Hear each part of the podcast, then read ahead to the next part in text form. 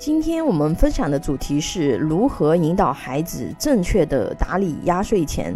这段时间，网上公布了一个全国压岁钱行情地图，地图上显示，福建、北京、上海等成为压岁钱支出水平最高的地区，榜首是福建，尤其是福建莆田。有些不可思议的是，这个地区的压岁钱水平高达一万二。是全国大部分地区的二十倍以上。此外，北京的数目是两千九，上海是一千六，江苏和天津是一千。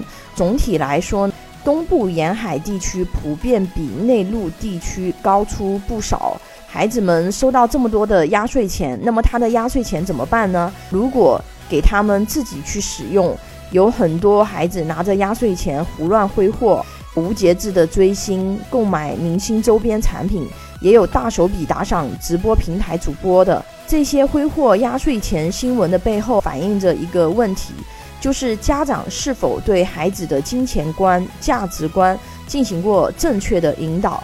如果一刀切，我们把孩子的压岁钱直接给没收了，那他没有办法去锻炼金钱的打理。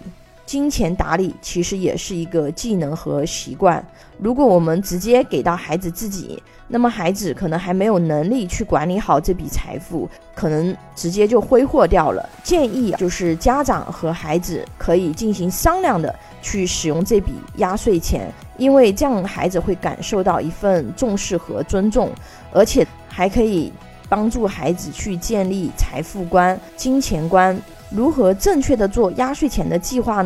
这边给大家分享一个深受千万父母好评的经典理财书籍《小狗钱钱》中的建议。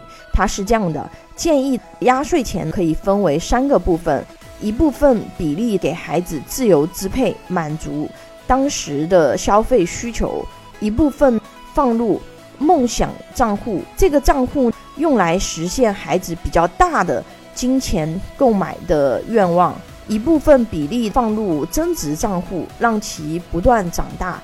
这个比例呢，可以根据压岁钱的具体数额以及自己的愿望去进行分配。这三个账户让孩子对金钱打理有一个概念。一部分可以用来自由支配，比如说买一些小玩具、小零食；一部分呢，可以用来去追求比较大的金钱愿望，比如说去迪士尼。或者是去买一些他之前想要买，但是物价比较高的一些产品，让孩子去学会延迟满足。那么这一部分钱可以用一些活期理财账户，比如说余额宝类的货币型基金去打理。另外一部分呢，可以教他。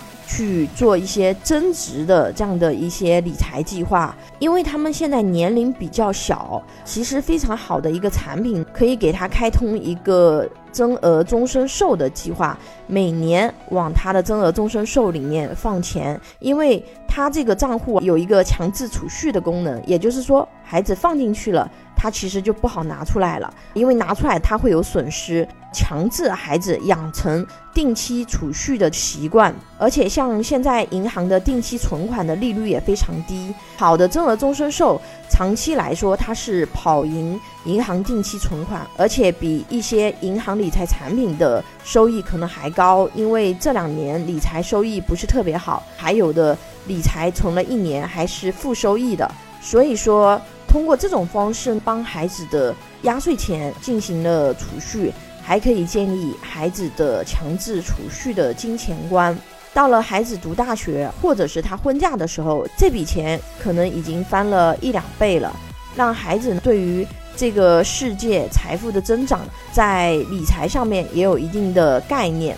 有保险需求规划的朋友可以关注微信公众号“富贵成长记”或者私信老师咨询。